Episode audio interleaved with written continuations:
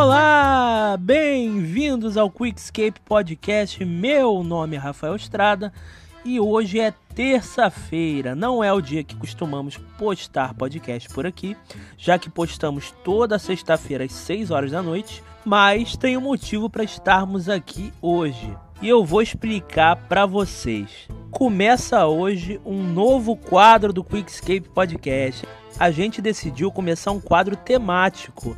Isso é, receber um pouquinho das sugestões de vocês e começar a fazer um podcast com temas específicos. E o que, que eu decidi sobre o funcionamento desse quadro? Uma semana eu vou escolher um tema que eu acho bem interessante e relevante para trazer aqui para o podcast, e na semana seguinte vai rolar sempre uma enquete para vocês decidirem o tema do podcast. E se você segue a gente nas redes sociais, você sabe que isso já rolou para semana que vem. O tema já foi escolhido, é só você entrar lá no nosso Instagram, no nosso Twitter e dar uma olhada lá para conferir o tema da semana que vem. E bom, gente, eu espero que vocês já estejam se sentindo aí no clima com a música, que é para simbolizar o tema de hoje e o convidado especial que a gente vai receber aqui. O convidado já esteve aqui com a gente, ele esteve no terceiro episódio do podcast e agora ele vem estrear aí esse novo quadro comigo, contando um pouco da aventura que foi morar na Rússia durante seis meses e cobrir a Copa do Mundo de 2018. Bom, sem mais delongas, seja bem-vindo de volta, Bernardo. Obrigado, uma honra mais uma vez. É, espero tirar minha carteirinha de sócio aí do podcast em breve para poder ser uma presença ainda mais frequente nesse programa maravilhoso. É, você já é o maior frequente do programa até agora. Você já, ó, duas aparições e agora, inclusive, primeira aparição do podcast temático. Esse podcast vai ser temático, entendeu? E agora é um novo quadro do podcast. Então... Aí você é o primeiro convidado, é ilustre. Maravilha, maravilha. Me sinto então mais honrado ainda. Cara, é, obrigado aí de novo por topar, por estar aqui com, comigo para a gente conversar. E bom, como o podcast é temático, como eu falei, a gente vai conversar sobre uma parada muito específica hoje, né?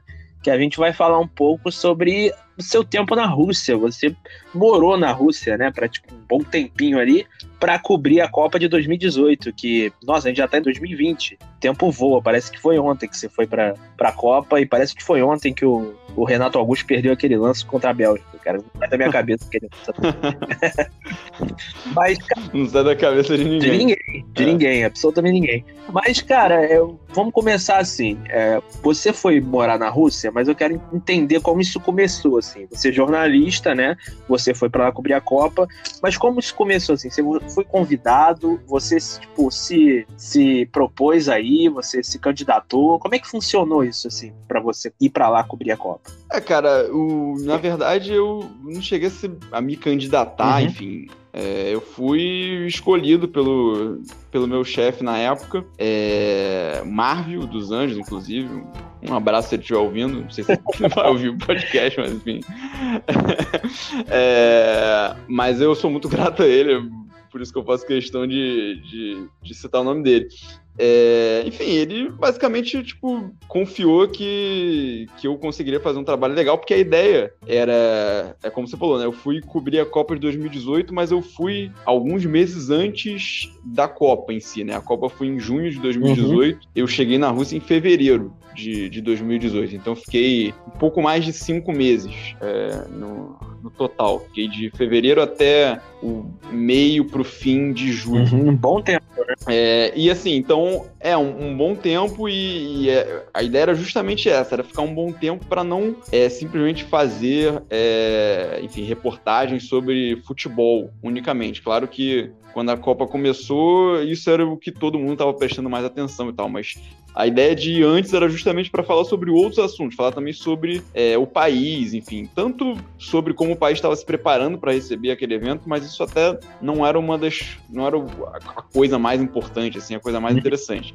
A ideia era contar um pouco sobre o que que era essa Rússia, né, enfim, que que ia ser conhecida é, ou enfim mais observada por muita gente a partir ali do, do, do meio de 2018. Então o que, que era aquele país, enfim, a, a, a, gente acho que tem uma, uma impressão ainda, né, pelo, pelo, pelo que a gente vê nos livros de história, enfim, da, da Rússia como é, União Soviética, Guerra Fria, é, e tudo mais, essas, essas coisas é, bastante século XX. Então, a ideia era meio que contar o que, que é esse país hoje, enfim, no, na cultura, é, na sociedade, economia, política. É, era, era conseguir pegar ali uma, uma amostra maior de tempo mesmo para poder, enfim, detalhar mais coisas né, sobre o país. Então, enfim. Ah, legal. E assim, isso deve ter sido é, bem educacional até para você, né? Tipo assim, não sei quanto você conhecia da Rússia antes de você ir para lá, mas com certeza você foi descobrindo junto com as matérias, né?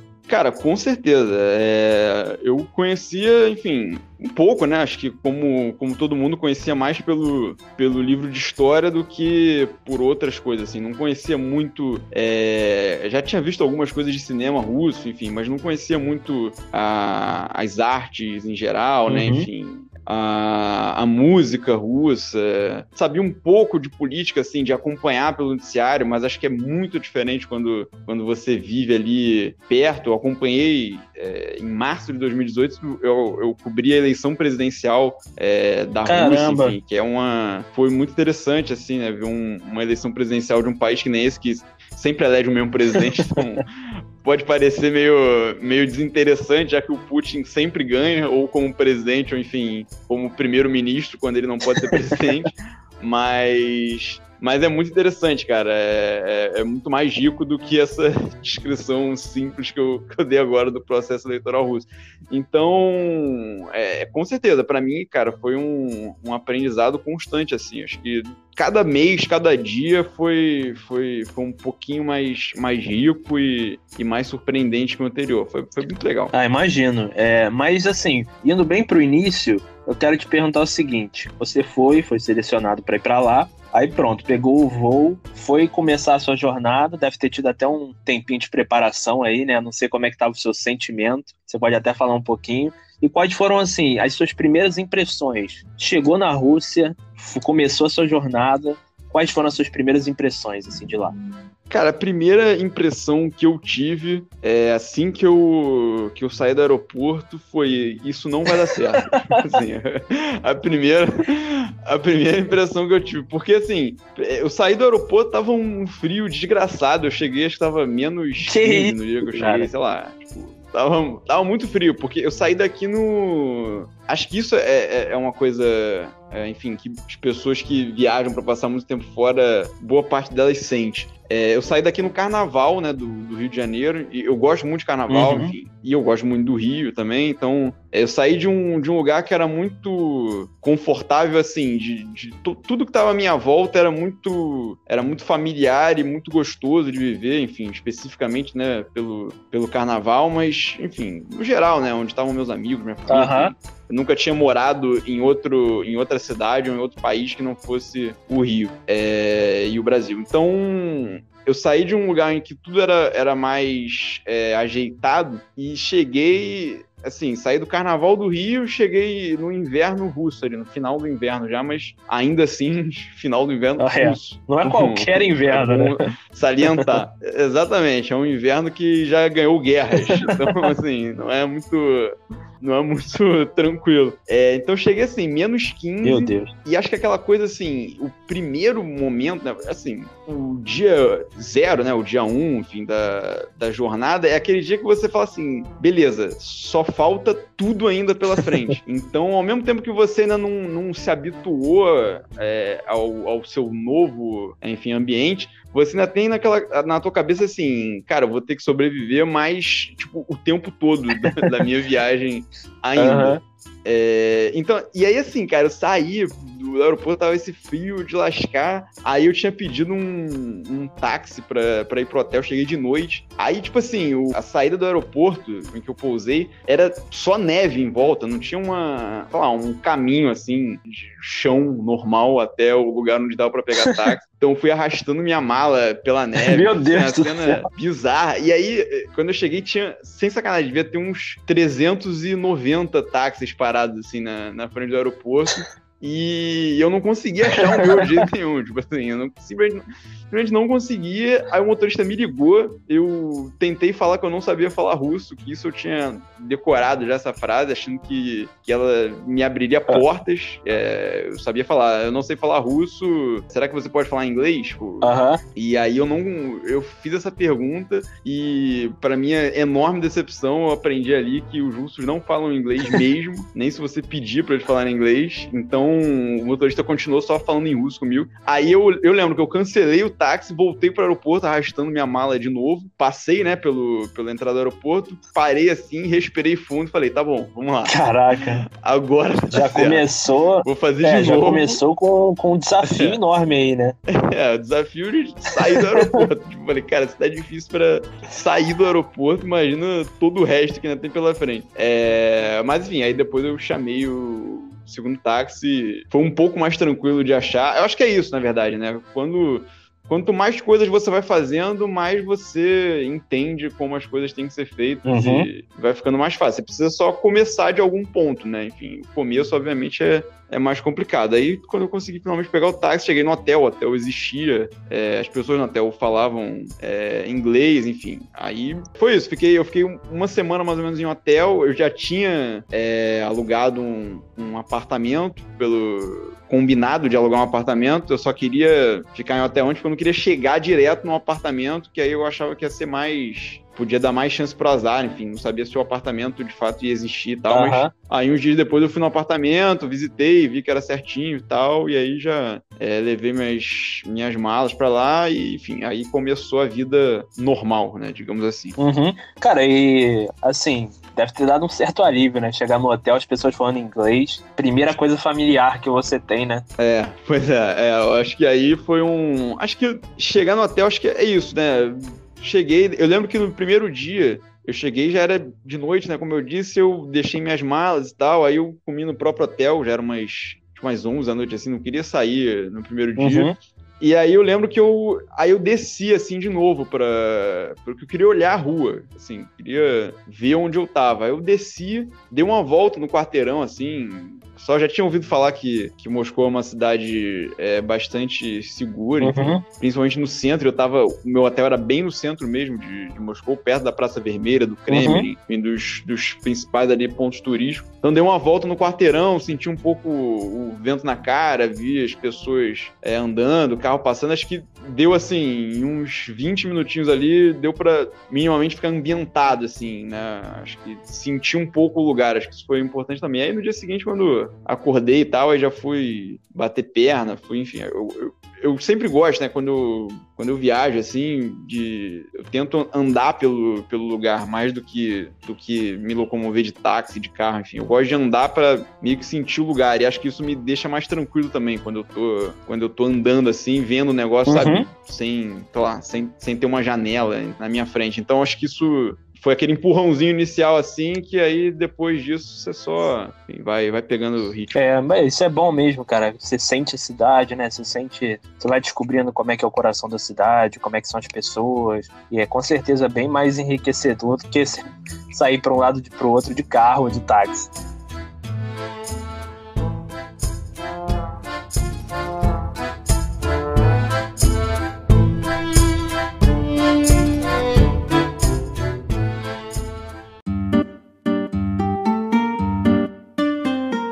Cara, você estava falando aí sobre, sobre caminhar aí por, pela Rússia e tal, quando você chegou e conheceu um pouco melhor a cidade. Então, cara, eu tava pensando em fazer a seguinte pergunta, uma pergunta ampla, mas justamente para ver o que, que vem assim de primeira na sua cabeça. Que é como você descreveria a Rússia para uma pessoa que não tá lá, uma pessoa que não conhece? É, boa pergunta, inclusive. é, cara, é difícil assim começar a responder isso, mas é, porque não, não tem uma coisa exatamente que me chame mais atenção do que, do que todas as outras. Mas acho que a primeira coisa que eu, que eu falaria é, é, que Moscou, especificamente, que é o lugar em que eu fiquei mais tempo, né? É uma cidade é, que é bastante diferente do inverno para o verão. É, o inverno russo, né? Como, enfim, já comentei pelas temperaturas aí de quando eu cheguei, é bem rigoroso. É, então, assim, até mais ou menos março, abril, apesar de é, da temperatura começar a, a, subir a partir de março, parar de nevar e tudo mais, mas a cidade ela ainda é, é as ruas elas é, não são tão cheias assim e as pessoas elas, elas andam muito rápido, né? Porque, enfim, é muito frio, ninguém fica é, de bobeira assim na rua. Então, é. acho que a primeira, a primeira sensação que, que alguém de fora, né, que chega na Rússia no inverno tem, pelo menos foi a minha sensação, é, é de que o país, assim, parece que, que, que nem, todo mundo tá com pressa o tempo inteiro, é, as pessoas não têm muito, é, não tem muito tempo, é, é uma coisa um pouco esquisita. Já no verão, que enfim, a partir ali de, de junho principalmente, julho, as temperaturas chegam a 20, 25 graus. É, aí os restaurantes eles começam a colocar mesas na rua, por exemplo, as pessoas elas ficam sentadas em praças ou em parques, eles adoram é, ficar, enfim, tem muito parque em Moscou, muito mesmo, e eles gostam de ficar sentados ou praticando esporte, enfim, no verão mesmo, a galera chega a montar cama elástica em parque, assim, tipo, pessoas levam cama elástica para os parques para ficar brincando. É bem, é bem divertido, assim, parece mais com, com o Brasil, assim, com, sei lá, um aterro do Flamengo, por exemplo. É, e aí você fica com, com uma sensação mais calorosa, assim, num país mais cheio. Uma coisa que, assim, eu até comentei é, de sentir o cheiro da cidade e tudo mais, um cheiro que você sente muito na Rússia é, é o cheiro de, de álcool, assim, apesar do... É, nem todo estereótipo se confirma, mas esse estereótipo particularmente é bem é bem é bem marcante assim do, do quanto os russos bebem é, no inverno principalmente cara se você entra por exemplo no metrô é, que é um lugar fechado enfim assim, é, é, é, padrão você sentir aquele cheiro forte, assim, de, de, de vodka, enfim, de, de, que, sei lá, no Brasil a gente acharia que, que é cheiro de cachaça. Lá, com certeza, é, é cachaça. É. Então, eu suponho que seja vodka. Mas aquele cheiro, sabe, de, de alguém que acabou de beber e tá com a... Com, com o rosto, assim, meio, meio exalando aquele, aquela coisa sim, ainda. É, é muito comum, cara. É muito comum você ver gente assim no metrô, sei lá, pessoas, tipo, homens, mulheres, arrumados e tal, não é, é pessoa que tá na sarjeta só assim, e é pessoa arrumada e tal, parecendo que tá indo pro trabalho ou voltando do trabalho, e você chega perto do metrô e vem aquele, aquele aroma que te deixa meio bêbado só de sentir o cheiro, assim. é, é uma coisa é uma coisa curiosa. Eu ia te perguntar um pouco, cara, sobre assim, o pessoal que, que conhece a Rússia como eu, assim, né, que é uma coisa muito vaga, a gente tem uma imagem muito sóbria da Rússia, assim. Isso, eu, eu não sei o quanto isso se reflete no lugar de verdade. Na, por exemplo, que eu vou te perguntar que é na arquitetura, assim. A arquitetura é uma coisa meio sóbria mesmo lá, meio cinzenta, como a gente imagina um pouco, ou tem bastante cor, assim, é diferenciada? Como é que é? Cara, a arquitetura de, de Moscou, assim, ela tem muitos desses prédios estilo caixote, assim, que são os prédios bem ao estilo soviético, né? É, normalmente mais, como eu disse, afastado do centro da, da, da cidade, mas tem muito é, prédio, assim, principalmente os prédios públicos, que aí é uma, é uma herança aí do, dos tempos soviéticos também, enfim, né, aquela coisa, uhum. mostrar a imponência do, do, regime e tudo mais. Então, os prédios públicos são espetaculares, cara. É, são prédios enormes, que deixam, assim, a, a ideia pelo que eu, enfim, já li e já ouvi das pessoas falando, a ideia da arquitetura, é, essa arquitetura grandiosa soviética era justamente tentar mostrar assim o quão grandioso, imponente é o regime em comparação com o indivíduo, porque quando você chega perto de um prédio, sei lá, o Ministério da Defesa da, da Rússia, por exemplo, em Moscou, você se sente um anãozinho, assim, em frente de um negócio imenso, com colunas altíssimas. É, é, bem. É uma coisa bem imponente. Imponente é a palavra. Em Moscou, particularmente, tem as, é, as sete irmãs, se eu não me engano, de Stalin, que é como se foram chamados sete prédios idênticos é, que foram construídos na, no começo ali da, do, do regime soviético.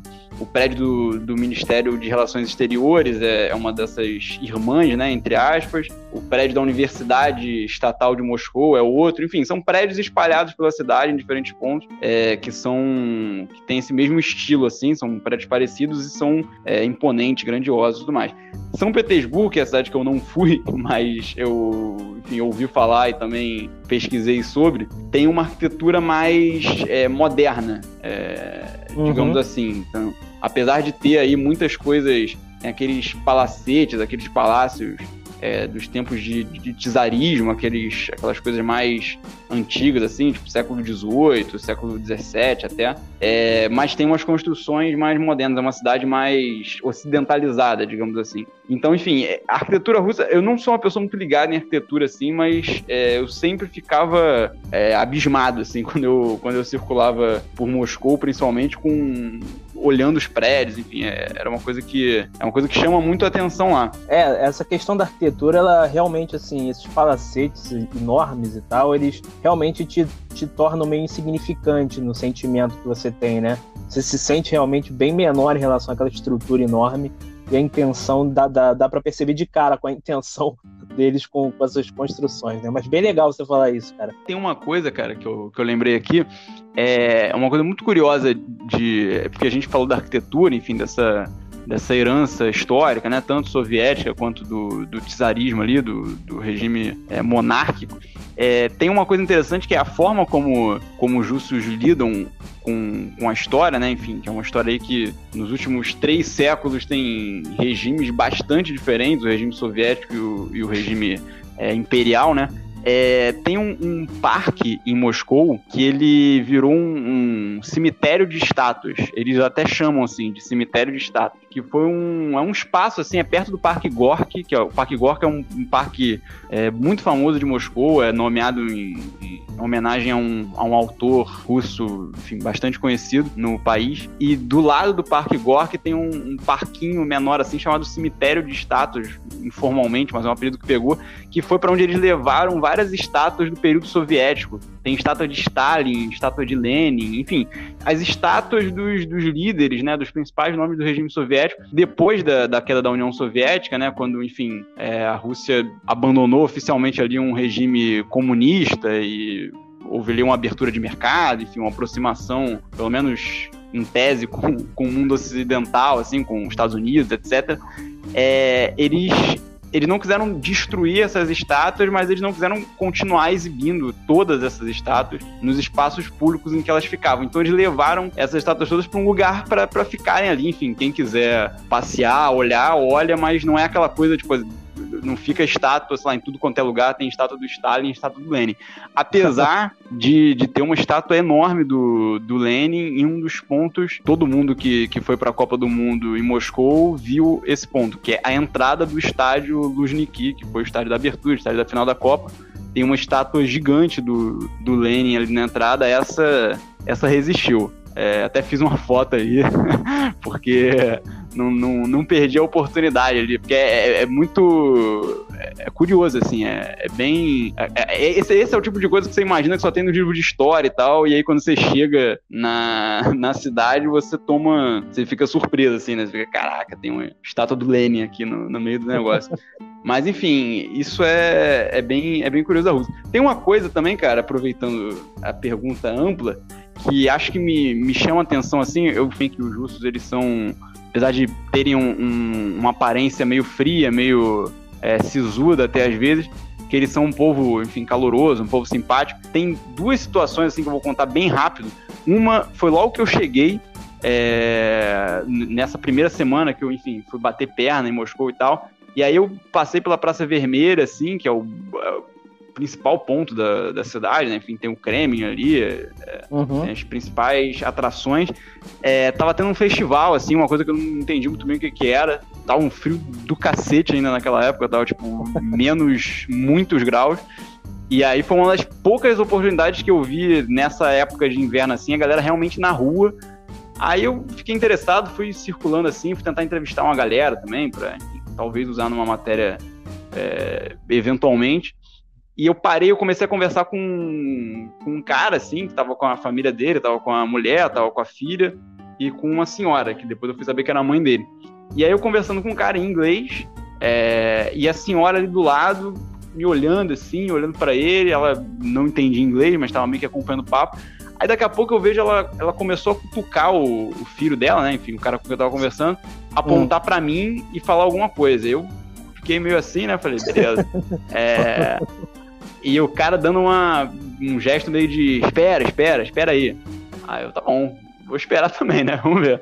Aí, depois que a, que a senhora deu a terceira ou quarta cutucada no cara, o cara parou a resposta dele e falou assim: olha só, ela tá só perguntando se você não quer sentar e comer com a gente aqui, porque esse é um feriado tradicional em que as pessoas elas é, trazem chá pra rua, fazem um mini piquenique, assim, né? Não um piquenique propriamente dito, até porque o frio não permite. Mas a galera leva chá, leva panqueca, enfim, Aí a, a, senhora que não falava inglês estava querendo que ele, que o filho dela me convidasse para comer com eles, assim.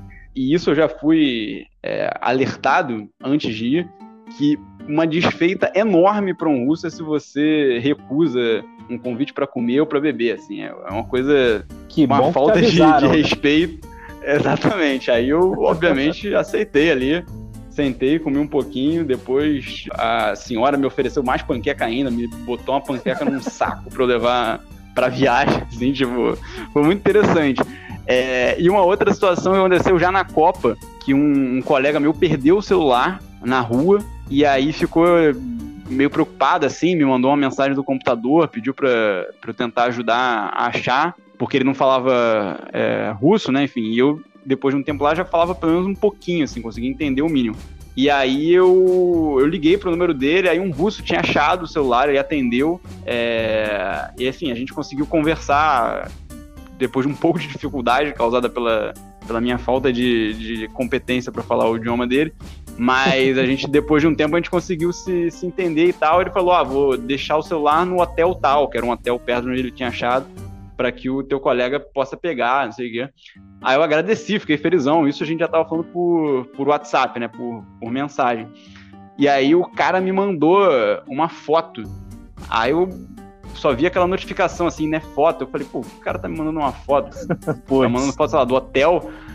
Tipo, onde ele vai deixar. Mas enfim, aí eu abri a foto, aí era uma foto dele, cara, no, no escritório, assim, onde ele tava, com os colegas, ele botou no, no, como descanso de tela de um computador a bandeira do Brasil, no computador do lado da bandeira da Rússia, e aí, tipo, tirou uma Caraca. foto meio assim. É, Caraca, tipo, tudo isso pra ser convidativo, né? Pra ser, tipo, receptivo, né? É, exatamente, cara. Tipo, pra mostrar aquela coisa assim. Sei lá, tô feliz de ajudar. É, é bem, é bem interessante isso, porque os russos, eles têm uma. Enfim, até fim da década de 80, né? Que era o regime soviético, era pouco comum que os russos recebessem turistas e também que fossem para país ali fora do, do da, da, área soviética, né? Então, eles não, não estão tão acostumados assim a, a receber turistas ainda, como, sei lá, outros países da Europa, ou até a gente mesmo aqui no Brasil. Então é, uhum. é bem curioso, assim, essas, essas duas situações. Acho que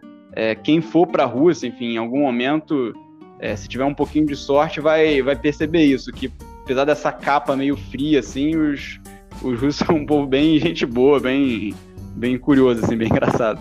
É, cara, muito legal as histórias e, e, assim, é, talvez seja por isso, né, por essa falta de visitas aí que eles, talvez até eles sejam ansiosos em ser bons anfitriões aí, né, para receber o, pessoal de todos os países aí na Copa, né? É, com certeza, com certeza. É, Mas assim, é. como é que foi esse lugarzinho que você ficou? Você ficou num apartamento, né? E esse apartamento, ele era bacana, ele era pequeno? Como é que, como é que foi essa experiência? Era um apartamento normal, cara. Tinha um. Era um apartamento pequeno, uhum. assim. Era uma sala, quarto. É, tinha um, mas assim, não era exatamente uma kitnet, tinha um corredorzinho na entrada, aí uma sala grandinha, mas que era o meu quarto também, tinha uma cozinha, uma varandinha, que era até era legal, às vezes, assim, para dar aquela. olhar pra, pra rua um pouco, né? Ver, da minha varanda não dava pra ver muita coisa da rua, era mais o condomínio, assim, enfim. Mas dava pra ver de, de, qualquer jeito, se eu queria botar a cara na janela às vezes e, e, e ver o movimento da rua, lembrar que eu estava na Rússia eu conseguia. Enfim, eu, era legal, cara. Eu tive uma pequena dificuldade, assim, primeiro dia que eu me mudei, que eu percebi que. Porque o, vários prédios, né, da, da, da Rússia, principalmente os que não são. Na verdade, os do centro também, mas principalmente mais afastados do centro. Eles são muito parecidos, aquela arquitetura soviética, assim, os prédios meio caixotões uhum. e tal. Eu não tava tão longe do centro, assim, eu tava mais pro sul de Moscou, que era, era perto, inclusive, do estádio Luzhniki, que é o, foi o estádio da final da Copa. É... Enfim, não é uma distância muito grande do centro. Tipo, a pé dava, sei lá, 30 minutos até a Praça Vermelha, por exemplo. De metrô dava 5. Uhum. Mas enfim, e aí os prédios tem muita coisa assim, né? Uma pracinha e aí uns quatro, cinco prédios iguais. Você se perdeu do seu prédio, aí, Cara, eu fiz isso. Eu fui no mercado, falei, pô, vou começar com o pé direito, vou encher a geladeira aqui, é, dar aquela sensação de, de, de casa, né? E tal. Uhum. Aí, beleza, fui no mercado, o mercado ficava 15 minutos assim de caminhada. Menos até, ficava uns 10 minutos, enfim. Aí fui no mercado, aí, cara, saí empacotado, saí cheio de, de, de coisa, cheio de saco. E aí, quando eu cheguei na, na frente do, do condomínio ali, eu não lembrava qual era o meu prédio. E aí eu fiquei meio que rodando, cara. E aí tava muito pesado o negócio. Eu abaixei a sacola no, no chão, aí caíram as coisas no chão. Aí um carro tentou passar. Assim, cara, uma cena trapalhões, assim. Essa total. cena com certeza já era o que eu esperava aí do, do Bernardo do início da Rússia. E é o que eu esperaria de mim. Assim. Sempre tem que ter uma cena trapalhões, cara. Não dá, sempre tem que ter. É, tem que ter, sim, de fato. Mas aí, enfim, achei o meu prédio. Aí, a partir desse momento, desse dia, eu decorei qual era o meu prédio. Foi um, um fato importante da, da viagem. Mas é isso, cara. E assim, logo que eu cheguei, eu não.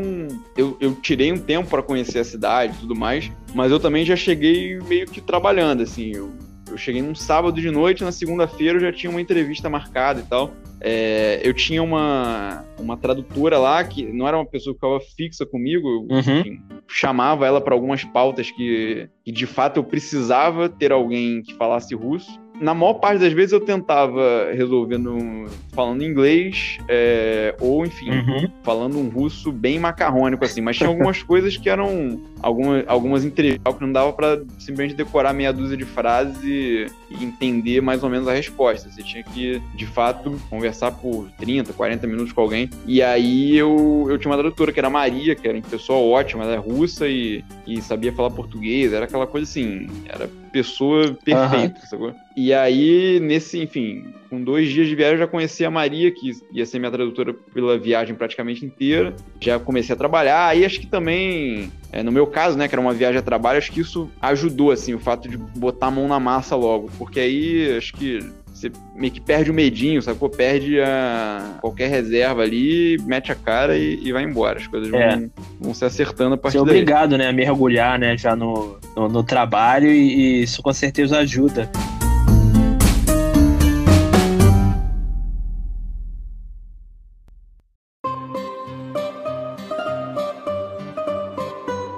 Cara, você falou aí da, da, tradutora e tal, e eu tava me perguntando isso, assim, como é que foi esse desafio da língua, mano? Tipo, você não falava russo, né?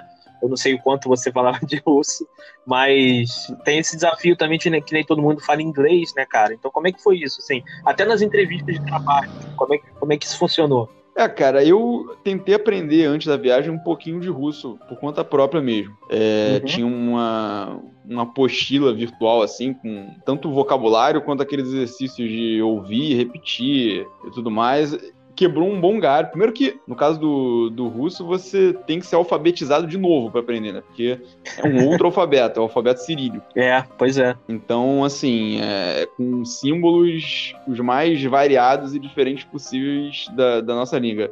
O símbolo, o H tem som de I, Minto, perdão, aí tá vendo? Já, já errei, comecei errado. Que é assim, a gente sem corte. É. é... O H tem som de N, o N ao contrário tem som de I, o R ao contrário tem som de IA. É... que mais? Enfim, cara, o P tem som de R, o C é, tem pra... som de S, enfim. Pra quem já foi alfabetizado em outra língua, isso embaralha a cabeça, né, cara? Não, embaralha 100%, assim. Então, você tem que aprender o alfabeto, eu aprendi. O alfabeto eu aprendi algumas é, expressões, enfim, palavras-chave, assim, peguei pelo um mínimo, mínimo, mínimo de, de familiaridade com, com o som, né? É, que uhum. me ajudava a entender algumas coisas, que basicamente me ajudava a saber se eu estava sendo xingado ou, ou lá, tratado com. É importante, é importante mesmo. Mas, assim, eu contava né, com, a, com a ajuda dessa tradutora, assim, mas, em, como eu disse, em, em pautas, em entrevistas coisas realmente longas. No dia a dia eu me virava mesmo, enfim, quando eu tinha que ir para restaurante ou mercado, ou sei lá, resolver alguma coisa mesmo mais simples assim. Eu me virava, enrolava um russo, pegava, contava com o santo Google Tradutor, que é o pai dos pai, mãe, Filho, Espírito Santo dos, dos viajantes. E assim, eu lembro que depois, por exemplo, mais pra frente da viagem, quando eu tive que trocar de apartamento, é, no, no meu novo apartamento, era uma senhorinha, cara, que era proprietária, assim. E aí ela ah, basicamente, é, ela basicamente preencheu todo o contrato de locação comigo. Foi um processo um pouco mais enrolado do que do, do primeiro apartamento. E a, e a mulher não falava nada de inglês. Ela falava tudo em russo tipo, me levou, assim, num, num equivalente a, sei lá, os Correios, assim, um lugar para resolver burocracia. É, e eu, beleza, eu fui junto lá e tal, e entendendo mal e porcamente, ela me entendendo mal e porcamente também, mas, mas a gente resolveu, consegui morar num lugar. Assim. Então, assim, as coisas davam. É, tinham solução, não era também. Acho que é uma coisa que você vai percebendo, né, depois de um tempo em uma viagem mais longa, assim, que pode parecer um bicho de sete cabeças, e talvez seja mesmo um bicho de sete cabeças, mas não é nenhum mistério, assim, como, como resolver. Você vai resolvendo uma, uma coisa de cada vez, uma cabeça de cada vez, e, e, e dá para fazer, assim, não é, não é nada, é, enfim. Mesmo que seja na marra, a gente vai resolvendo, né? É, pois é, eu teve uma parada, cara, que no, no meu segundo dia, assim, bem nesse comecinho, assim que eu cheguei né, naquela cena toda lá do táxi e tal, da mala, do frio, é, uhum. eu, eu rasguei a minha calça. É... eu rasguei a minha calça entrando no táxi, na verdade. Eu tava meio carregado de coisa assim, eu fiz um movimento brusco é, e minha calça rasgou. E eu não tava disposto a perder uma calça no primeiro dia de, de viagem, assim. Não que. Eu tinha outras calças, mas eu queria ter a calça que eu, que eu cheguei lá usando. É, aí eu perguntei no, no hotel onde eu tava, né, antes de pegar o apartamento, onde é que eu conseguia comprar agulha e linha de costura. Eu falei, vou costurar minha calça. Não que eu já tivesse costurado aqui no, no, no Brasil, né? Não quem eu estou querendo enganar, mas enfim, eu fui. Aí me orientaram lá, um lugar que era tipo, sei lá, como se fosse um prédio da Avenida Rio Branco, assim, cheio de, de, de lojinhas. Uhum. Aí, eu, aí eu fui nesse prédio, cara, tipo uma promoinfo do, do vestuário, assim, tipo, vários quiosques. aí eu não consegui achar de jeito nenhum, aí cheguei nesse, nesse russo enrolado, né, de pegar uma frase do Google Tradutor e repetir para ver o que acontece. Aí, uhum. assim, uma, das, uma pessoa de uma loja lá, uma, uma jovem, né, que tava atendendo, chamou o pai, que acho que era o, o dono da loja, assim, e aí o cara desenhou um mapa para mim, tipo, dentro do prédio, assim, de como é que eu. Porque ele, eu, eu não entendi, obviamente, a orientação dele, tipo, ah, sobe lá, vira direita, vira esquerda. Aí ele desenhou um mapa para mim numa folha de papel, tipo, ó, você tá aqui, aí você vê esse corredor aqui, tipo, tudo desenhadinho assim no mapa, até eu chegar no uhum. lugar que teria agulha e linha de costura, e tinha. Então eu comprei, é, aí veio a segunda parte disso, que é usar o equipamento, mas eu acho que consegui passar aí pelas duas e, e minha calça sobreviveu. Tudo vira um desafio, né, cara? Até comprar uma linha, uma agulha pois é. costura. Pois é, mas acho que é legal, assim, é, você vai entendendo como resolver. E, e, tem uma coisa positiva dos russos que eu acho que, apesar de parecerem pessoas fechadas, pessoas mais frias, e, e são, na verdade, pessoas, enfim, não são pessoas que ficam uhum. dando sorriso à toa, não são pessoas que têm o costume de dar muito bom dia, boa tarde, boa noite, assim, tipo, de graça, que nem a gente. Mas são pessoas simpáticas, são pessoas solícitas. É, ainda mais com brasileiro, assim, acho que quando. Eu, eu, sempre me apresentava como brasileiro antes de qualquer coisa e isso, isso ajudava.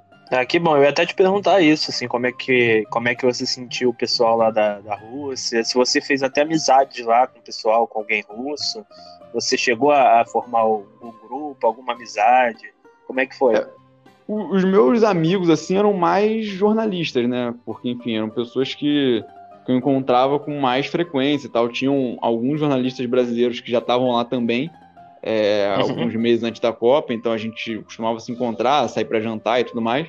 E também alguns jornalistas russos, né? principalmente de esporte, assim, que eram as pessoas que se acabava enfim, cruzando, né, com mais frequência em evento, em, em coisas, assim, é. em matérias, e aí acabava conversando e tudo mais. É, era mais essa galera, mas assim, eu cheguei a conhecer, sim, é, até, inclusive, algumas vezes por intermédio de desses outros colegas jornalistas, né, que estavam lá, então, enfim, às vezes o pessoal saía para jantar e ia com, com amigos lá que conheciam já da, da Rússia, então deu para é, não, não, foi não foram seis meses de, de, solidão, assim, né? Tipo, muito pelo contrário. Deu pra, ah, que bom, né? Deu pra conversar com bastante gente, conhecer bastante gente. Isso foi, isso foi maneiro também, né? Cara, e a comida lá? Que é uma coisa que a gente fala um pouquinho dos restaurantes e tal. Foi um desafio, assim, se adaptar à comida lá. Como é que é a culinária de lá? Eu, particularmente, não faço a mínima ideia. Então, então conta um pouquinho aí pra gente como é que foi essa adaptação à comida de lá eu também não, não fazia a menor ideia, cara. Comidas que eram um dos maiores mistérios para mim, na verdade, assim. Não tinha pesquisado muito, assim, antes de ir sobre o que, que eu ia comer e tal, enfim. Eu acho que, assim, o, o melhor da culinária russa, na verdade, não é, nem a culinária, não é nem a culinária russa em si, é a culinária georgiana, que eu não, nunca tinha visto um restaurante georgiano aqui no Brasil, enfim. Mas lá tem, tem muitos restaurantes georgianos, a Geórgia era uma república soviética e tal, um país vizinho ali. E é muito bom, cara. Tipo assim, tem um, um prato que é o hachapuri, que é como se fosse um. É como se fosse uma. Não é exatamente uma pizza, mas acho que é, é parecido, assim, é feito é, no forno a lenha, eu acho. Se eu estiver falando besteira. Uhum. Tá falando a minha língua. É. Com pizza começou bem. Começou é, bem. Então, porque é como se fosse um. Tem uma massa de pão assim, e aí o centro leva queijo e ovo. Parece uhum. simples, mas, cara, é muito gostoso. Tipo assim, é realmente é, delicioso. O Hachapuri clássico tem uma gema de ovo bem no meio da, da parada, assim, do, dessa pizza barra pão. E é uhum. muito bom, cara. Tempero que eles usam, sei lá, não sei exatamente o, o, o que mais de, de, de, ingrediente leva, assim, pra ficar com um gosto tão bom, mas fica muito bom. Sim. E tem outros, tem outros modelos de hachapuri que aí parecem até mais omeletes, até. Não tem essa borda durinha, é mais, enfim, é mais mole mesmo, mas é muito gostoso. E assim, tinha um. Não tinha feijão lá, né, cara? Tipo, mas tinha um, um, meio que um equivalente do arroz, que é a, é a gritka, ou gretka. É, eu já ouvi falarem dos, dos dois jeitos. Que é como se fosse uhum. um. É como se fosse um arroz mais escuro, um arroz meio marrom, assim. Que na verdade não é arroz exatamente, é, acho que é de trigo, mas é um, um grãozinho, assim, é cereal, meio que um equivalente ao, ao ao arroz. E é sempre. O gosto é parecido, pelo menos, com arroz? Ou é totalmente diferente? É totalmente diferente, não, mas é um, é um gosto um pouco mais forte, assim. É como se fosse um, um arroz mais temperado, sabe?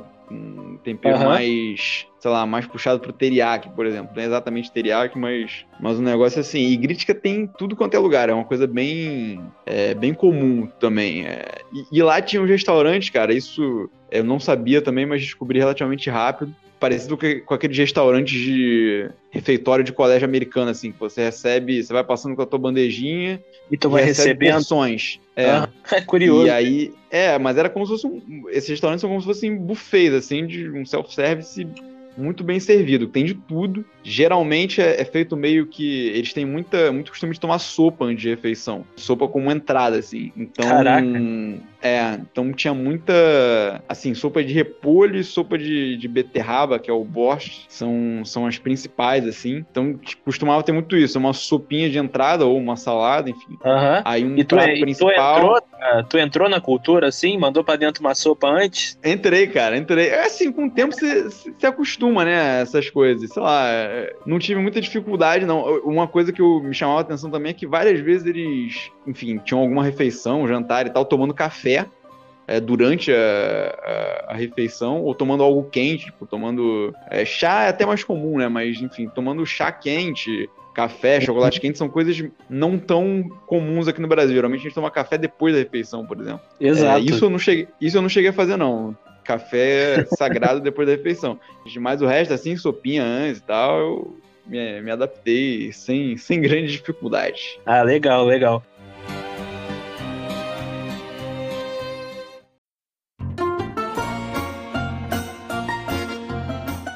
Cara, e, e, assim, você ficou cinco meses, seis meses, né, lá, tipo, um tempo considerável, né? E assim, eu ia te perguntar, cara, de lugares que você visitou, quais foram seus lugares, assim. É, eu sei que não dá para falar tudo também, né? Porque você aproveitou ali para conhecer bastante. Mas os seus hum. preferidos, assim, algumas memórias que você tem de lugares que marcou, sabe?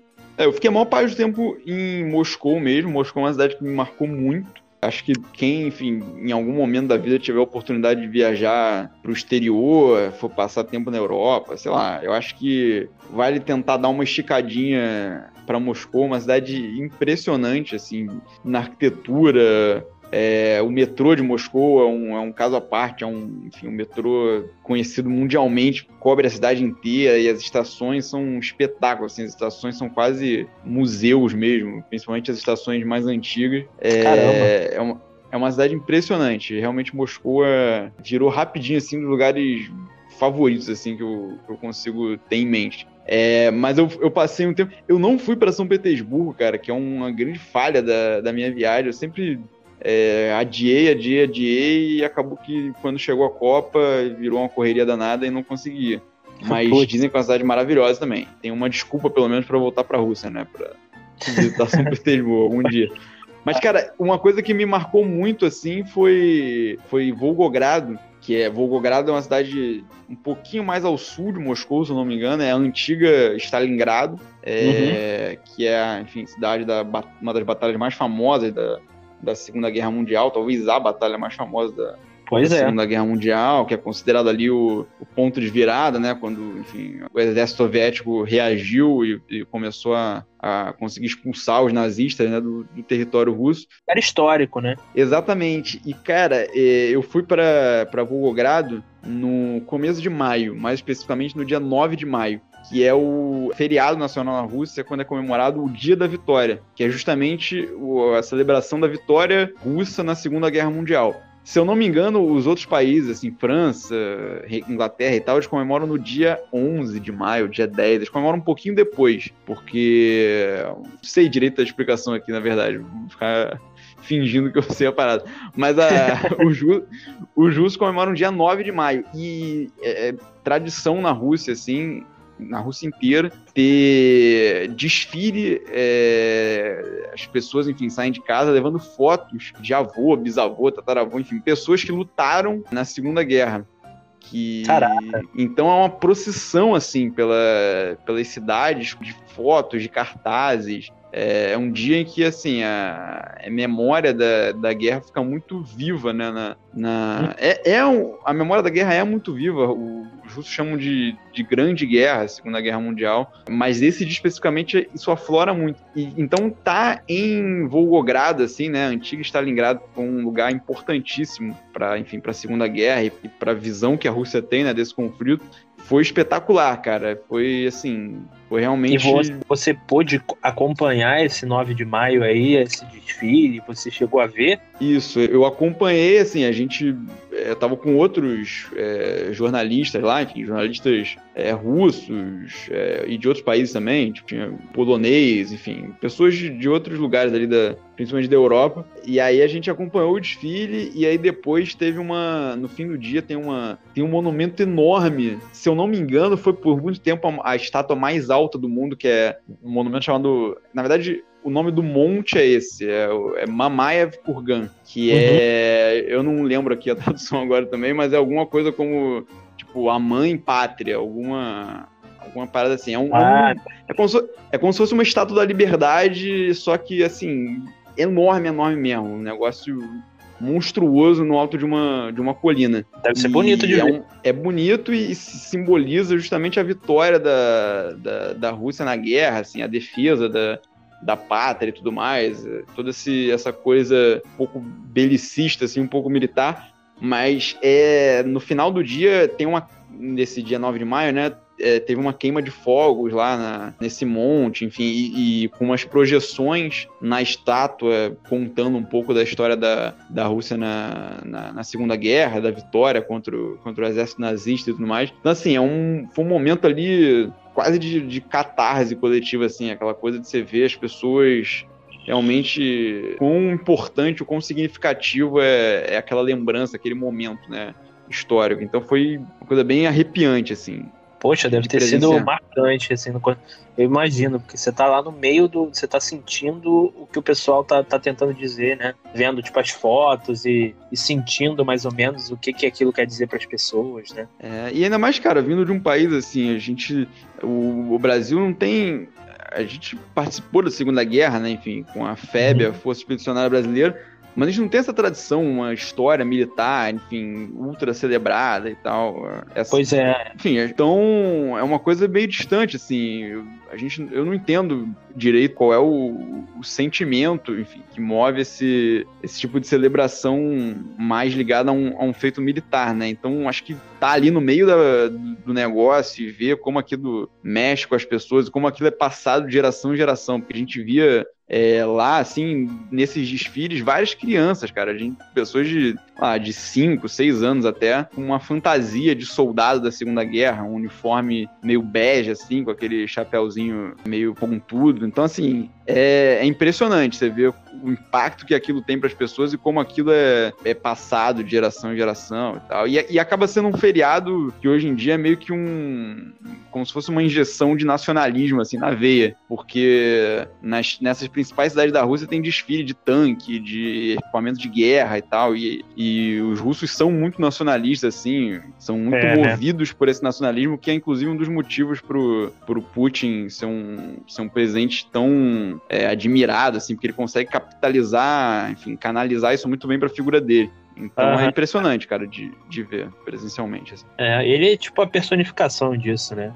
Putin, né? É. E assim, tem, tem algum outro lugar na Rússia que você também teve uma experiência tão marcante quanto essa? É, aí eu tive os outros lugares, assim, as experiências mais marcantes foram já durante a Copa. Durante a Copa eu, eu circulei mais, assim, eu passei. Acho que foi muito legal conhecer uma cidade chamada Kaliningrado que é como se fosse uma Alasca da Rússia, assim, fica fora do, do território russo, é um esclave, né, que eles chamam, que é um, enfim, é um pedaço do território que fica fora do território, faz fronteira ali com a, com a Polônia, enfim, fica num, é como se fosse um, uma península bem pequenininha. E é mais frio ainda lá? Não, até que não, cara, é, e na verdade, assim, é um, é um lugar importante, assim, para os russos, porque é o único, é a única saída para o mar que não fica congelada é, em nenhum momento do ano. É, então por isso que é um, é um lugar tão valorizado assim por eles. A saída, saída para o mar que eu digo no lado ocidental né, da, da Rússia. Uhum. Então é meio que um ponto estratégico, assim, era um, enfim, foi um ponto militar estratégico depois da Segunda Guerra Hoje é menos pela questão militar, é mais, enfim, tem, era parte do território alemão, então tem uma arquitetura diferente ali do, do restante da Rússia. Foi, foi uma cidade divertida e foi lá que eu vi, na primeira fase da Copa do Mundo, eu tava num. Eu tava cobrindo outros jogos lá. E aí eu vi num pub alemão, assim, um jogo da Alemanha nessa, nessa cidade. Foi curioso, assim. E aí tinha uns alemães, assim, na, na cidade, porque tem essa. Até hoje, assim, tem muitos. É, tem muitos alemães que viajam para lá, assim, para passar feriado, enfim, férias, uhum. essas coisas. E aí foi engraçado, assim, foi divertido ver o. Foi Alemanha e Suécia. A Alemanha ganhou de 2x1, um, se eu não me engano. É, no finalzinho, assim, foi um jogo aquele, meio sofrido. Então. Aquele gol do Cross, não foi? Acho que foi, acho que foi. Foi um jogo meio emocionante. E aí foi legal, foi engraçado ver o pessoal é, emocionado. É, legal. Depois a Alemanha acabou sendo eliminada na primeira fase. é, e, e foi divertido também, acho que Rostov foi um lugar curioso de, de ir foi a estreia da, da, da, seleção brasileira na Copa, Brasil e Suíça, que por si só, assim, para mim, pessoalmente, foi, foi a primeira vez que eu vi um, um jogo do Brasil em Copa do Mundo, no estádio. Né? Na Copa de 2014 eu não tinha visto é, nenhum jogo da seleção brasileira. Então foi uma experiência maneira, apesar do, do resultado não ter sido dos melhores, foi um a um jogo. E, e, outra, e outra vez que eu estive em Rostov, foi uma vez em que eu acordei é, no quarto errado, cara, num hotel. Tipo assim, acordei que no quarto isso, de outra cara? pessoa. É. Como é que isso aconteceu? Tipo, rebobina isso aí. É, na verdade, não foi nem outra vez, foi antes da estreia do Brasil. É, foi tudo, olha só, conjunto de sensações ali, é, no mesmo, girando em torno do mesmo evento. Porque eu cheguei, assim, uns dois dias antes do jogo, eu cheguei hum. de madrugada no hotel. É, o meu voo chegou lá em Rostov, acho que duas da manhã, um negócio desse. E aí eu cheguei, enfim, eu ia dividir quarto com outro colega, é, jornalista também, chamado Bruno. E aí, beleza, quando eu cheguei no hotel, o Bruno tava vindo de outra cidade, então ele já ia. Eu sabia que quando eu chegasse ele já ia estar no quarto, provavelmente dormindo, porque enfim, eu ia chegar bem tarde. Aí uhum. eu cheguei, fiz o meu check-in, é, a pessoa da recepção me falou: Ah, você tá num. Viu que eu era brasileiro, né? Enfim, ela falou: Você tá num quarto com o Bruno, né? Aí eu falei: Isso, tô. Ela, beleza, me entregou uma chave. Aí eu falei, ah, eu vou ficar mais, na, mais um tempo na recepção. Eu tinha que trabalhar mais um pouquinho ainda, apesar de ser tarde. Enfim, o, o fuso lá, a Rússia fica seis horas à frente do Brasil, né? Então no Brasil ainda era, é, quando eu terminei de fazer check-in e tudo mais, ainda era umas nove da noite. Aí eu falei, ah, vou ter que terminar umas coisinhas aqui ainda hoje e tal. Beleza, aí eu subi pro quarto, devia ser umas quatro da manhã. Subi, deixei minhas coisas no chão, né? E, no, do quarto, deitei na cama. Acordo de manhã com uma pessoa me cutucando assim e falando: Quem é você? Em português. É, em português? Aí eu. Em português. Aí eu falei. Acordei, né? Meio aquela coisa assim. Eu sou míope, tava sem óculos, então. Eu sou bem míope. Então acordei sem ver direito quem era a pessoa, né? Vendo um borrão na minha frente assim. E aí falei, Bruno? Aí a pessoa respondeu: Eu sou o Bruno, mas eu não sei quem é você, não. Aí eu, cara, o que que tá acontecendo? Tipo, aí eu botei o óculos assim. Aí eu vi uma pessoa que eu não, que eu não conhecia. tipo, fala em português comigo. Aí eu, cara, aí o cara falou: é, pô, por que, que você tá no meu quarto? Aí eu falei, não, esse é o meu quarto. Ainda contestou? Esse é o meu. Não, nada Eu contestei. Aí eu falei. Aí eu peguei minha, minha chave do quadro, meu cartãozinho, né? De, de abrir a porta lá do meu lado. Aí eu falei, esse quarto aqui não é o tal, tal, tal? Aí o cara falou, é. Aí eu falei, então, eu tô com um cartão do quarto tal, tal, tal. Esse é o meu quarto. Aí o cara falou assim, não, mas eu cheguei primeiro, pô. Aí eu fiquei tipo, é, tem alguma coisa errada. Coisa errada, é. Aí depois é que eu fui entender, assim, que, o, que a recepcionista russa, ela deve ter me olhado assim e falado, ah, brasileiro, tinha um outro Bruno no hotel, brasileiro também, também jornalista, enfim, tava indo cobrir o jogo do Brasil. Aí ela deve ter, o primeiro Bruno que ela viu, ela falou assim, ah, vou botar esse cara aí nesse... Nesse, nesse Bruno quarto. aqui, né? é, que se dane, é, ele se entende, é tudo brasileiro e tal.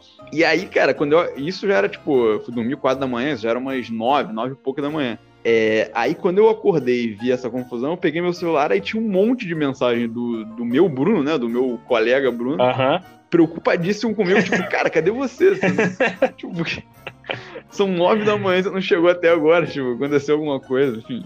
Aí a gente Cara, se é, entendeu. Isso é, é, sensacional. Isso que é história para Isso que são as melhores histórias da viagem. Assim. Quando você vai contar, você conta logo Cara, desse tipo de história aqui. Não, a, a, sensação de acordar com uma pessoa perguntando quem é você é um negócio que eu realmente nunca esperava ter na, na vida. tipo assim. Cara, o melhor é que você dormiu, tipo assim, como você chegou tarde, não foi nenhuma questão de você entrar, não, você realmente dormiu no quarto de outra pessoa E a pessoa é... te acordou perguntando, cara. Que doideira. Não, e tem uns detalhes. E tem uns detalhes assim, cara, porque na verdade quando eu entrei, eu vi que tinha uma pessoa dormindo, era um, um quarto com duas camas de solteiro, né? E aí a pessoa tava com um travesseiro na cara. Uhum. Então, assim, eu não, não vi o rosto da pessoa, né? Tipo, não tive nem chance de ver o rosto da pessoa. A pessoa tava com o travesseiro tapando a cara, assim. E a pessoa tava coberta e tal, enfim, só deu para ver que era um, que era um cara, me pareceu que era o meu Bruno. aí beleza, aí quando eu, aí quando eu cheguei na, na minha cama, eu vi que tava sem travesseiro. O cara da cama do lado tava dormindo com o meu travesseiro na cara. Aí eu ainda pensei assim, eu falei, porra, folgado pra caramba o Bruno, sabe? tipo, o cara sabia que eu ia chegar e pegou o meu travesseiro, cara, me deixou sem travesseiro, tipo assim. Caraca, cara, tipo, que vacilo. Mas beleza, dormi sem travesseiro, botei o braço embaixo da, da cabeça, me cobri todo e dormi. Aí no dia seguinte eu fui entender o que, que, tava, que tava acontecendo de verdade. Cara, que história sensacional, na boa. Essa aí já. Não, meu Deus. E assim, eu nem lembrava, você deve ter até me contado essa história, mas eu não lembrava dessa história, de verdade. é, cara, eu acho que eu acho que depois que eu voltei, eu nem lembro se eu contei isso, porque, tipo, eu lembro quando a sensação de chegar depois do final, né? Tinha tanta coisa para falar falar para as pessoas, e assim, coisas que já tinham acontecido meses atrás. Então, é. é curioso isso, assim, a sensação de você querer colocar todo o papo em dia e parece que não tem nem tempo de conseguir é, contar tudo como, como aconteceu, enfim. É, imagina. Mas é isso.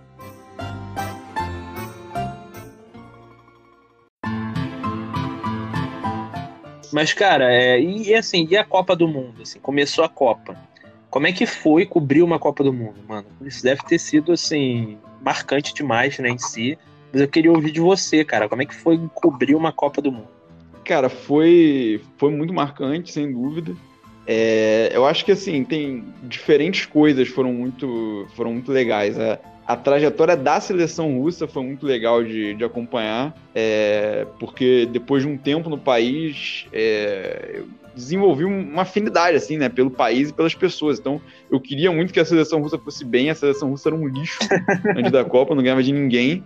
Então, assim, realmente é, a preocupação era de um vexame histórico, de um jeito que um anfitrião nunca, nunca tinha sido é, nunca tinha sofrido, e olha que o anfitrião anterior tinha sido o Brasil, terminou eliminado tomando 7 a 1 é, pois é. é. Mas, mas então tinha uma preocupação muito grande disso, e quando a Copa começou, e assim, outras preocupações também, tinha preocupação com violência de torcedor, porque na Eurocopa de 2016 é, tinha tido muita porradaria envolvendo torcedor russo e tal, então tinha uma, um certo temor assim de como é que ia ser quando chegassem todos os estrangeiros lá na, na Copa e, e tudo Imagina. mais. E aí foi muito legal ver as coisas é, funcionando durante a, durante a Copa. Assim, uhum. o, o, a seleção russa jogando bem, os russos bastante hospitaleiros. É, e aquela coisa assim, que a Rússia tem uma série de restrições assim de aglomerações de pessoas. É, é, normalmente são restrições que são usadas para coibir protestos políticos contra, contra o Putin, contra o governo. Uhum é, de que você precisa ter, você precisa ter autorização para reunir um número X de pessoas na rua.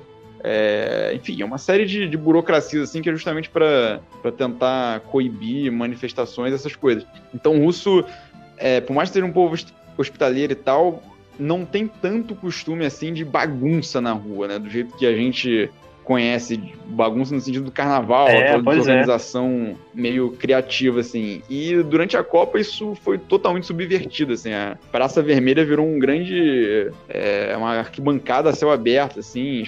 Torcedor pendurando faixa, pendurando bandeira. A galera bebendo na rua, o que não é permitido também, assim.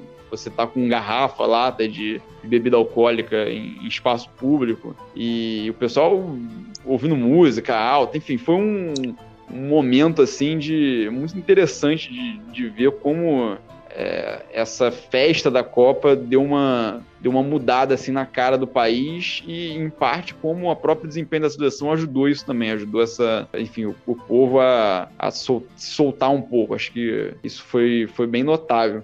E profissionalmente, cara, tá em todos os jogos, desde todos os jogos, não todos obviamente, mas tô falando assim, desde a abertura é, passando pelos jogos da fase de grupos todos. Eu vi cobrir jogo da Inglaterra, da Bélgica, Portugal, é, Espanha, enfim, grandes seleções, do Brasil, né? Uhum.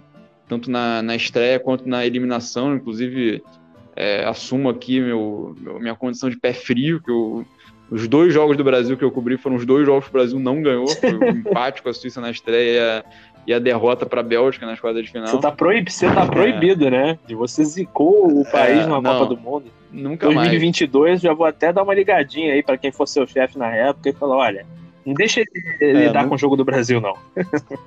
é, vetado, vetado, totalmente. Então, assim, foi uma coisa muito rica profissionalmente, porque nos jogos é, de futebol em geral, para quem trabalha como jornalista, né, no fim do jogo você tem um espaço chamado zona mista, em que você basicamente é um lugar onde os jogadores é, dos dois times têm que passar para ir embora. Uhum.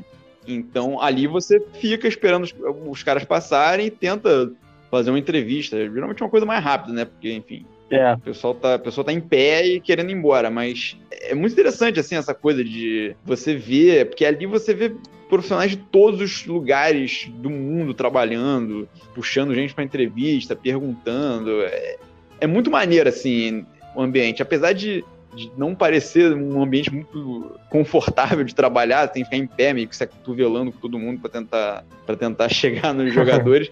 Mas é olhando assim de fora, né? Lembrando da, da, da experiência, é muito maneiro, cara. Você vê, enfim, jogadores mais importantes do mundo ali passando na tua frente. É diferente, sabe? Acho que profissionalmente foi muito, foi muito legal, foi muito enriquecedor também. Pô, imagino, porque. Mas é isso, né? Você tá no meio ali de jornalistas do mundo inteiro. Isso, como ser jornalista, é uma experiência, assim, que deve ser incrível, né? Você vê todo mundo de todo tipo de país tentando uma entrevista com o jogador, tentando um espacinho ali, né? Tipo um convento da sua profissão, né, cara? Isso deve ser muito, é... muito, muito diferente, muito legal. É bem isso, é bem isso, cara. Como se você visse ali a profissão em estado bruto, assim. É, tanto pelo lado aquela coisa meio selvagem de disputar ali o entrevistado e tudo mais, se espremer. quanto também pela coisa de você ver, você olha pro lado, cara, é, parece uma, uma, uma fábrica de, de, jornalismo, assim. Muita gente trabalhando ao mesmo tempo. Enfim, é uma coisa muito grandiosa, sabe? Uhum. Foi muito maneiro. Então, acho que minhas, minhas duas principais lembranças, acho que, assim, o, o jogo talvez que mais represente isso, e por isso eu, é, é, o meu jogo preferido da Copa, foi Rússia e Espanha nas oitavas de final. Foi um, é, um jogo que a Rússia ganhou nos pênaltis e avançou às quartas e eu tava no estágio cobrindo o jogo, então assim, foi maneiro pelo lado da, da catarse coletiva que isso foi, da Rússia passar, eliminar a Espanha, que tinha sido a campeã em 2010, então assim, o pessoal enlouquecido, e os jogadores também, aquela coisa assim, você vê todo mundo meio que tomado pela, pela aquela empolgação, aquela coisa espetacular. E o trabalho mesmo depois do jogo, porque tinha muita coisa para fazer, tinha que meio tentar falar com os espanhóis sobre aquela coisa, aquele choque da eliminação, tentar falar com os russos sobre o, a euforia e o, como ia ser o próximo jogo, e tentar falar com o torcedor para fazer aquela coisa, matéria de clima, assim, de como é que o país tinha percebido o negócio. Foi, foi um dia animal, assim, de, de, de se viver e se trabalhar. Esse jogo foi especial, né? Tipo, foi a maior zebra ali, cara todo mundo espera, tipo, a Espanha Foi. é sempre uma favorita depois de depois dessa desse grande título de 2010 e da, da forma que a Espanha vem jogando, né? Cara, e é, eu lembro que isso, assim, eu lógico que eu vi de longe, né? Então, só de ver de longe a empolgação dos russos, até a gente aqui, né, no Brasil, por ser anfitriã, a gente fica torcendo para eles. Imagina aí, né, cara? Pô, deve ter sido uma maravilha, assim, uma é, empolgação é, geral, né? Depois tem uma história sensacional depois desse jogo, assim, porque o, o jogo acabou demorando muito, foi pra prorrogação, depois teve pênalti. Uhum. E aí, assim, a gente tem que esperar os jogadores irem embora, os jogadores russos não iam embora, estavam comemorando ainda. Então acabou bem tarde. E eu tinha um voo para pegar nesse dia, eu tinha que ir para curiosamente para Rostov de novo, com a cidade lá que eu dormi na, no quarto de outra pessoa, para trabalhar num outro jogo é, que ia ser Bélgica e Japão, se eu não me engano.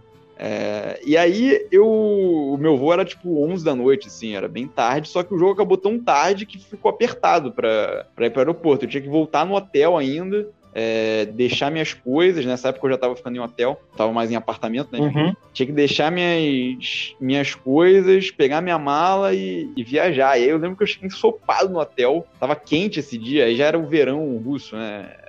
Pode parecer não muito quente, tava uns 25 graus, sei lá, mas para quem pegou menos 15, isso era. Pois é. No começo, isso era bastante calor. Então eu lembro que eu cheguei no hotel meio rápido assim, troquei de, de camisa, minha camisa tava, tava nojenta, cara, suada. Eu deixei a camisa no hotel, larguei a camisa, falei, não quero mais essa camisa. Aí desci para pegar um. Tava muito apertado já. Eu, tinha, eu ia para um aeroporto que era do outro lado da cidade. Eu tinha, se eu não me engano, eu tinha uns 50 minutos assim para estar no avião. Caraca e demorava em média assim uns 45 minutos para chegar no aeroporto de onde eu tava. Então eu tava preocupadíssimo assim, né, de caraca, não vai dar tempo. Aí eu vi um táxi parado na frente do hotel, aí eu perguntei pro cara em russo assim, é, quanto é que era para me levar até o aeroporto. Aí ele falou um número lá, acho que era, sei lá, dois mil rublos assim. Não, dois mil rublos não, devia ser uns, uns mil e poucos rublos. É, mil rublos davam uns 60 reais. Uhum. Aí ele falou, mil e poucos assim. Aí eu, beleza, eu entrei no táxi, aí eu perguntei pro cara, escrevi no Google Tradutor e, e já dentro do táxi, né, o cara, é, e, bot, e falei pro cara, eu falei assim, a gente consegue chegar em meia hora? Eu lembro que eu perguntei isso, para dar tempo, né, depois de tudo mais. Aí o cara respondeu, o cara olhou o meu celular assim, né? Pegou o celular, olhou. Aí ele falou uma coisa, tipo, pegou a tradução por áudio, uhum. né? Falou e mostrou para mim. Aí eu não entendi nada do que ele falou e quando eu vi a tradução tava escrito assim: se você me pagar dois mil, dá. Cara. tipo, cara. Caramba, que extorquiu ali tava... mesmo. É, aí eu tava tão desesperado, cara. Eu falei, entreguei o dinheiro na hora pro cara. Falei, toma. Uhum. Tipo assim, então vamos lá.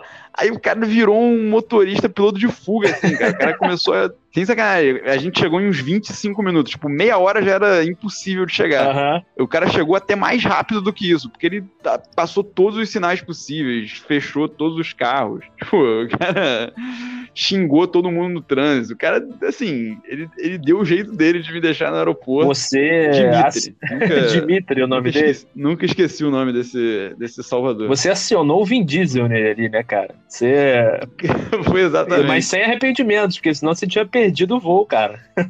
Não, sem arrependimento nenhum, cara. Eu. Inclusive, queria que queria ter um Dimitri na minha vida, assim, toda vez que eu tivesse atrasado para alguma coisa. Brincadeira, porque o cara correu alguns perigos ali, mas é realmente assim, eu ia perder um voo e o jogo era no dia seguinte. Então, assim, não ia nem dar pra. Eu tinha que pegar aquele voo, senão ia perder o jogo também. Exato. E deu tudo certo, né? Deu tudo certo. Tô vivo aqui ainda. Espero que o Dimitri também.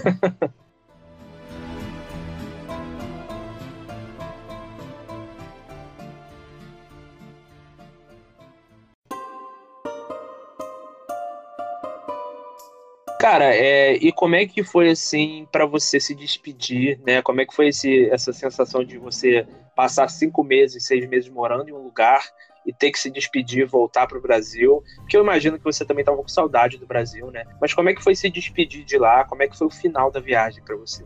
Eu tava com muita saudade, cara, do, do Brasil, mas é aquela coisa, no final, e acho que por ser a Copa do Mundo, a correria que é, eu não parei para pensar que a viagem estava chegando no fim até o momento em que ela chegou no fim, de fato. Assim. Uhum. É, a final da Copa foi no dia 15 de julho, se eu não me engano. Trabalhei também, cobri a final e tudo mais. Aí depois da final, ali do dia 15 pro dia 16, né, na madrugada, que eu parei para pensar e aí caiu a ficha, assim, de cara, acabou, tipo, foi muito maneira a viagem, tô morrendo de saudade de casa e ao mesmo tempo, sei lá, só tem mais dois dias aqui, sabe? Um dia e meio, na verdade, né? Uhum. Então, veio aquela, aquela coisa assim. Eu lembro que no último dia eu fui fazer umas compras, assim, comprar umas coisas que eu ia trazer para cá, de lembrança e tudo mais, é, no centro mesmo de Moscou. E aí eu fiz o caminho todo até o meu hotel. Cara, devia ser, sei lá, um, era uma distânciazinha de. aquela coisa que eu falei, uns 40 minutos assim a pé. Que era uma coisa que eu não costumava fazer em, em dias de trabalho, né? E tal. Quando eu fazia, eu fazia geralmente sem. Não fazia passeando, parando, em tudo quanto é lugar.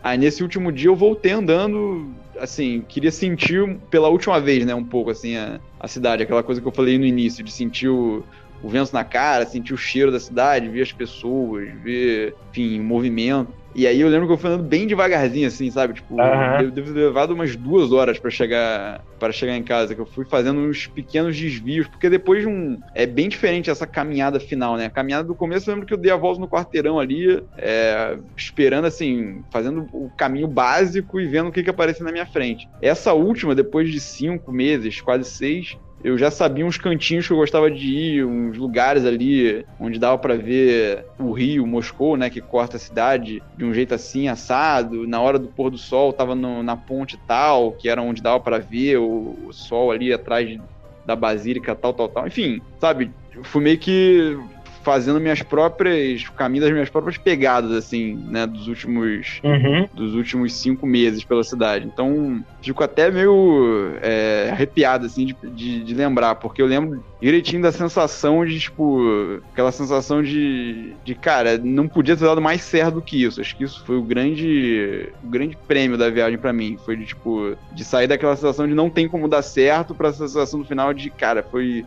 foi muito bom e ao mesmo tempo a sensação de eu quero viver mais isso aqui, quero voltar algum dia, sei lá, uhum. tipo, rever daqui a, daqui a um, dois, cinco anos, sei lá, em algum momento botar meu pé de novo ali, fazer alguma caminhada de novo, do mesmo jeito, a caminhada de reconhecimento e a caminhada de, de despedida. E aí a volta foi foi bem maneiro, assim, foi bem maneiro chegar no no Brasil, né, cara? É, tava morrendo de saudade da, da minha família, meus pais, meus avós, minhas irmãs. Então eu lembro que eu, quando eu cheguei em casa, foi aquela festa e tal, eu feliz pra caramba de me encontrar, eles felizes de novo de me encontrar. E aí, uns dois dias depois, ou um dia depois, eu encontrei vários amigos meus também na, na São Salvador ali, que é, eu morava em Laranjeiras na época, né? Era, uhum. era o lugar meio que aquele porto seguro ali onde você encontra todo mundo, onde você vai quando tem quando quer fazer alguma coisa ou quando não quer fazer nada também e e aí foi muito maneiro ver todo mundo junto, assim. Acho que até essa, esse banho de, de rostos conhecidos, assim, logo que, que eu voltei. Foi, são sensações muito, muito diferentes e complementares, assim, né? A despedida e, a, e o reencontro. Com certeza, cara. Eu lembro do, do nosso encontro geral aí com a galera em São Salvador, a volta do fatídico Bernardo aí, que todo mundo, pô, a gente tava feliz pra caramba por você, cara, porque eu lembro que, pô, foi um do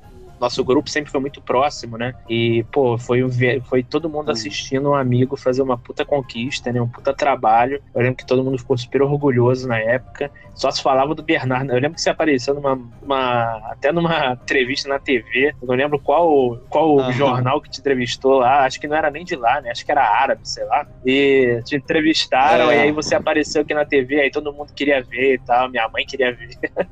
Mas foi muito legal, cara. Quando você chegou, foi uma festa mesmo. Foi, é uma sensação diferente, né, cara? Você vê os amigos depois de tudo isso, né? Tipo, aquela sensação de. É que nem mais ou menos assim, refletindo um pouco da pandemia agora, né? Essa sensação de você estar tá, tipo, tão distante e você começa até a refletir o valor das amizades, né? O quanto aquilo realmente tem peso para você. E você só percebe isso quando você fica um tempo assim, né, distante, né? Sim, sim, com certeza. Acho que a viagem foi uma viagem que me ensinou muito sobre, sobre muitas coisas, né? Me ensinou muito sobre o país, a, Rússia, que é um país que eu, eu, eu já tinha, já gostava, já era um pouco fascinado pela Rússia, assim, de aquele fascínio de curiosidade, né? De, de, de, ter muito interesse de saber o que, que, era aquele país, como é que as pessoas lá viviam, etc. Então foi muito legal aprender sobre o país. É, acho que profissionalmente também, enfim, pelo, por todas essas coisas que eu falei, de, de vivência, de ver outras pessoas trabalhando e tal. É, e acho que a própria coisa da. Eu nunca tinha passado tanto tempo viajando, nunca fiz intercâmbio, sei lá, nada, nem nada do tipo. É, então, essa, essa sensação, assim, de, de, de se descobrir numa viagem, né? De, de ir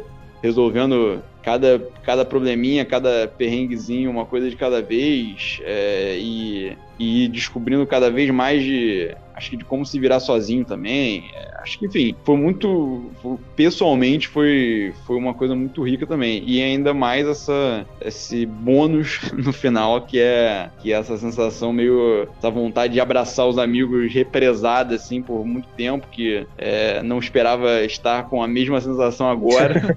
só dois anos depois, mas Exatamente. tô com ela de novo por causa, por causa da pandemia, então Agora aí, espero quando acabar, quando voltar, espero que dure menos que seis meses. Infelizmente não vai, mas é, quando acabar vai ser, uma, vai ser maneiro também poder encontrar todo mundo de novo e poder bater um papo. Acho que é mais um aprendizado aí que a viagem deixou e que eu tô descobrindo agora. Com certeza, cara, com certeza. Cara, obrigado aí por topar participar, por topar compartilhar essa história aí que marcou sua vida, né? E que foi muito legal de poder escutar agora com você e de acompanhar também na época que você foi. É, obrigado aí, cara, por topar e não, não seja tímido de, de dizer que mais vezes você virá esse podcast, com certeza. Você já é o mais o convidado mais ilustre até agora, duas participações por que não três, não é mesmo? Vamos nessa. Obrigado, cara. É, foi muito maneiro participar de novo e, e, poder viver de novo, assim, né? Contando episódios aí que aconteceram lá. Então, obrigado e voltarei com o maior prazer. Valeu. Bom, pessoal, ficamos por aqui hoje. Esse foi o primeiro episódio do novo quadro temático do podcast. Muito obrigado mais uma vez ao Bernardo por ter topado participar e a todos vocês que acompanharam até aqui mais um episódio e continuam dando aquele apoio, aquele é, suporte aí nas redes sociais, aquelas mensagens, o carinho. Muito obrigado mais uma vez do fundo do coração. E por hoje é só. Até semana que vem e tchau!